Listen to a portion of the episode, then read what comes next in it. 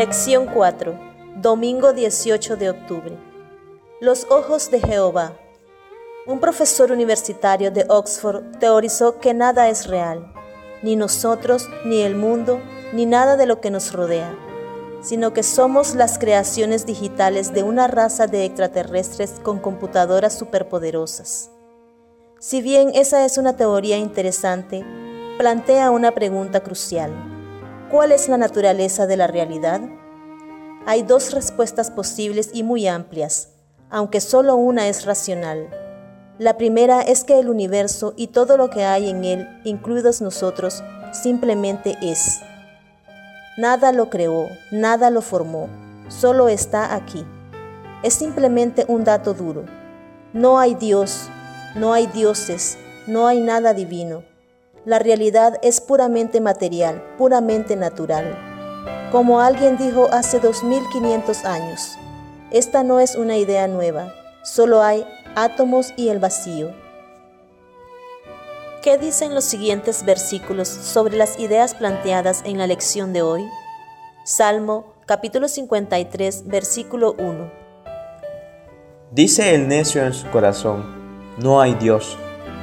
Se han corrompido e hicieron abominable maldad. No hay quien haga bien. Proverbios capítulo 15 versículo 3. Los ojos de Jehová están en todo lugar, mirando a los malos y a los buenos. Juan capítulo 3 versículo 16. Porque de tal manera amó Dios al mundo, que ha dado a su Hijo unigénito para que todo aquel que en él cree no se pierda, mas tenga vida eterna. Isaías capítulo 45 versículo 21 Proclamad y hacednos acercarse, y entren todos en consulta.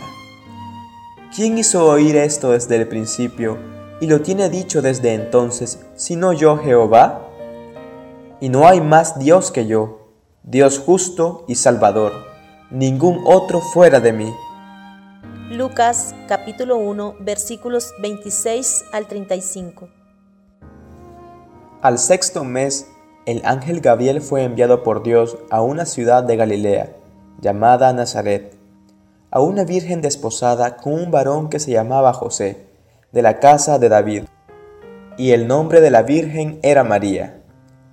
Y entrando el ángel en donde ella estaba, dijo, Salve, muy favorecida, el Señor es contigo, bendita tú entre las mujeres. Mas ella, cuando le vio, se turbó por sus palabras y pensaba qué salutación sería esta. Entonces el ángel le dijo, María, no temas, porque has hallado gracia delante de Dios, y ahora concebirás en tu vientre y darás a luz un hijo y llamarás su nombre Jesús.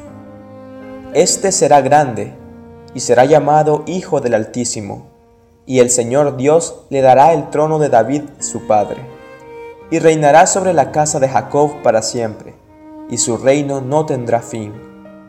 Entonces María dijo al ángel, ¿Cómo será esto? Pues no conozco varón. Respondiendo el ángel le dijo, el Espíritu Santo vendrá sobre ti, y el poder del Altísimo te cubrirá con su sombra, por lo cual también el santo ser que nacerá será llamado Hijo de Dios. El elemento central de toda educación cristiana es la realidad de Dios. Y no solo eso, sino la clase de Dios que es, un Dios personal que nos ama y que interactúa con nosotros. Él es un Dios de milagros que, si bien utiliza leyes naturales, no está sujeto a esas leyes y puede trascenderlas cuando quiera, como en la concepción virginal de Jesús.